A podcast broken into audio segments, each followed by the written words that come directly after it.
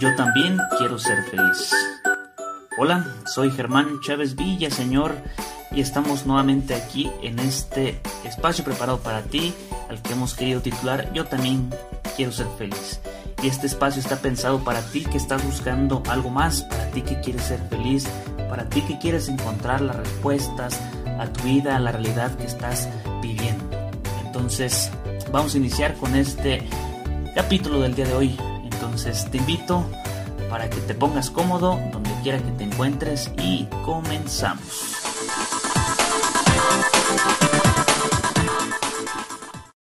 Hola, hola, les saludo con muchísimo gusto. Hoy es lunes, hoy es día de su podcast favorito. Yo también quiero ser feliz. Y quiero agradecerles que cada ocho días estén presentes y estén al tanto de este programa Yo también quiero ser feliz. Ya estamos, gracias a Dios, en el episodio número 11, agradeciendo a ustedes que han creído en este proyecto, agradeciendo a ustedes que han confiado y que están colaborando para que este proyecto siga creciendo, para poder ofrecer un poquito de luz a sus vidas. Yo lo único que quiero es compartir la experiencia, todo lo que Dios ha hecho, haya obrado en mí. Quiero compartir poquito esa realidad contigo. Y por eso quise lanzarme y por eso cada ocho días estoy aquí contigo, por eso sigo creyendo en este proyecto de yo también quiero ser feliz, porque yo también quiero ser feliz, es decir, yo también quiero ser santo, yo también quiero estar en paz, yo también quiero ser pleno, yo también quiero sentirme bien conmigo mismo. Y por eso el episodio del día de hoy. Si ya vieron bien, aquí en la carátula de, de este, de este episodio, en este número 11, ya tenemos aquí el nombre. Y el episodio del día de hoy lo he querido titular Sé más misericordioso contigo mismo. Te lo repito nuevamente, sé más misericordioso contigo mismo.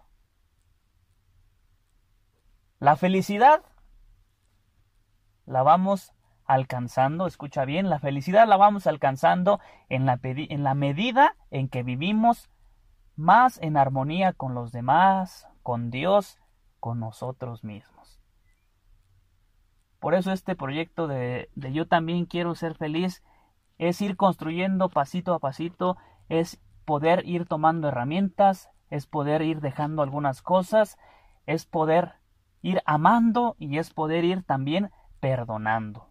La felicidad, como bien escuchaste, la vamos a alcanzar en la medida en que estemos más en armonía con Dios, con la creación, con los demás y con nosotros mismos. ¿Por qué te digo esto? Porque en ocasiones nos es más fácil ser misericordiosos con los demás. El título es así, sé más misericordioso contigo mismo. A veces cuando alguien nos, nos causa algún daño, nos hace mal, nos ha lastimado, es muy difícil perdonar, pero a veces tendemos a hacerlo. Tendemos a perdonar la falta, la limitación de la otra persona. Aunque es complicado, a veces nos resulta un poquito más sencillo que ser misericordiosos con nosotros mismos. A veces nos es más difícil perdonarnos y entendernos y ser misericordiosos con nosotros mismos ante aquellas cosas en las que hemos errado, en las que no hemos hecho bien, en las que hemos herido a alguien más o nos hemos lastimado a nosotros mismos. ¿Qué es la misericordia? Para que podamos partir de este presupuesto, entendiendo la misericordia, poder vivirla sobre nosotros mismos. La misericordia, en unas simples palabras, es el amor a la miseria. Misericordia viene de, de miser y de cardio, de cordis, es decir, de corazón. O sea, es amar la miseria. Por eso cuando decimos que Dios es misericordioso es Dios se abaja hasta lo más hondo de nosotros mismos y en esas realidades tan oscuras que a veces ni nosotros mismos queremos ir a meternos ahí, pues Dios se baja hasta ahí y hasta esa realidad te ama.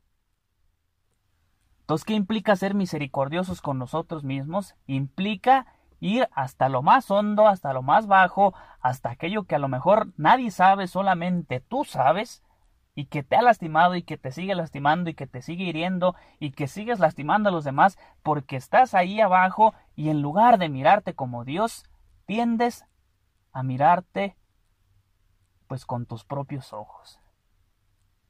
Qué difícil nos resulta en ocasiones perdonarnos a nosotros mismos los errores que hemos cometido. Yo te decía a veces, cuando alguien te hace más, haces el esfuerzo y lo perdonas, porque implica el salir de ti, porque implica el encontrarte a lo mejor con esta persona, eh, muchas cosas.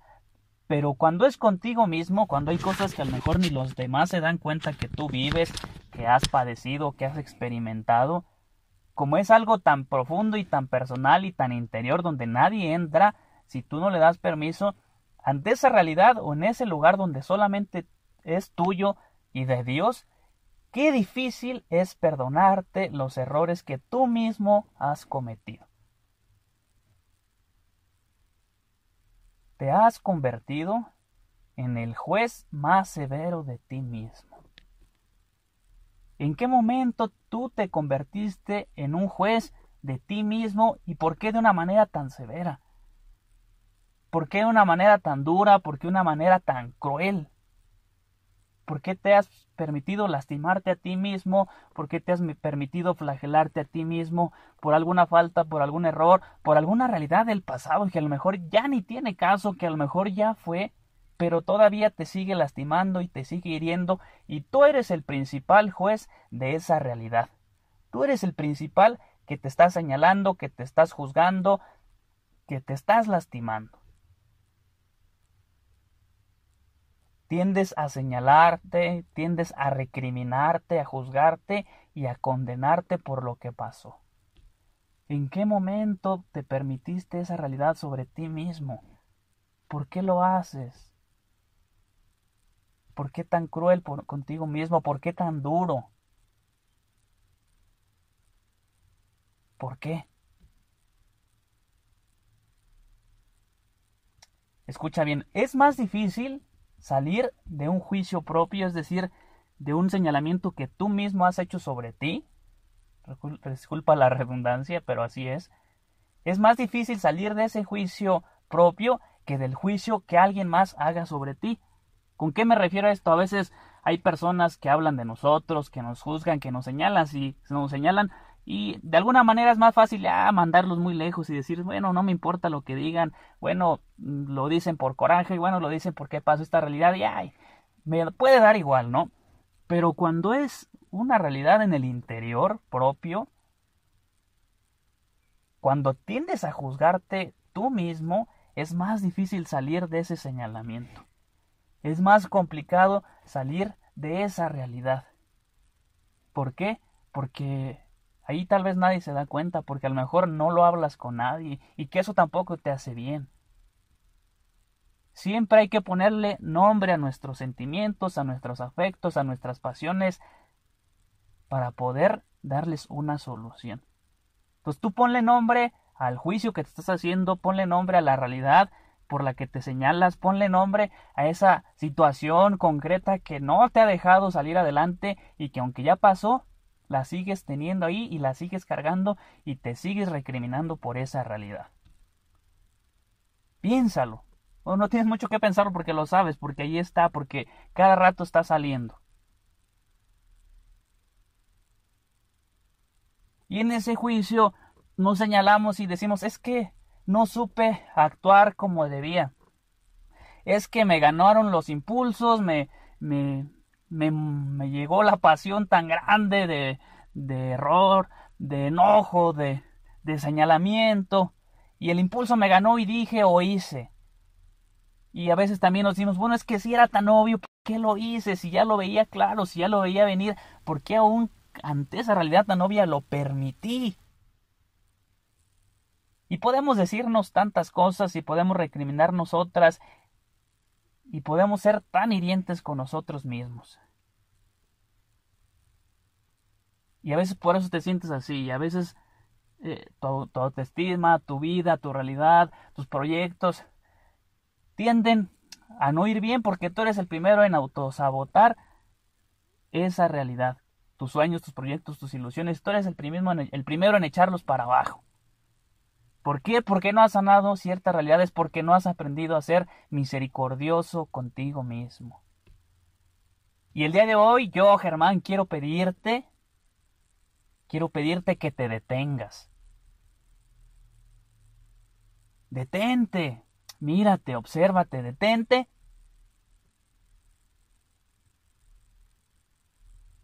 ¿Para qué te pido que te detengas? Para que te veas, para que te identifiques, para que vayas dentro de ti. Detente de ese juicio, detente de ese señalamiento sobre ti mismo. Ya no te juzgues, no te señales. Te invito para que te perdones, para que te reconcilies contigo mismo. Perdónate. No ha pasado nada aún. O si pasó, pues ya pasó.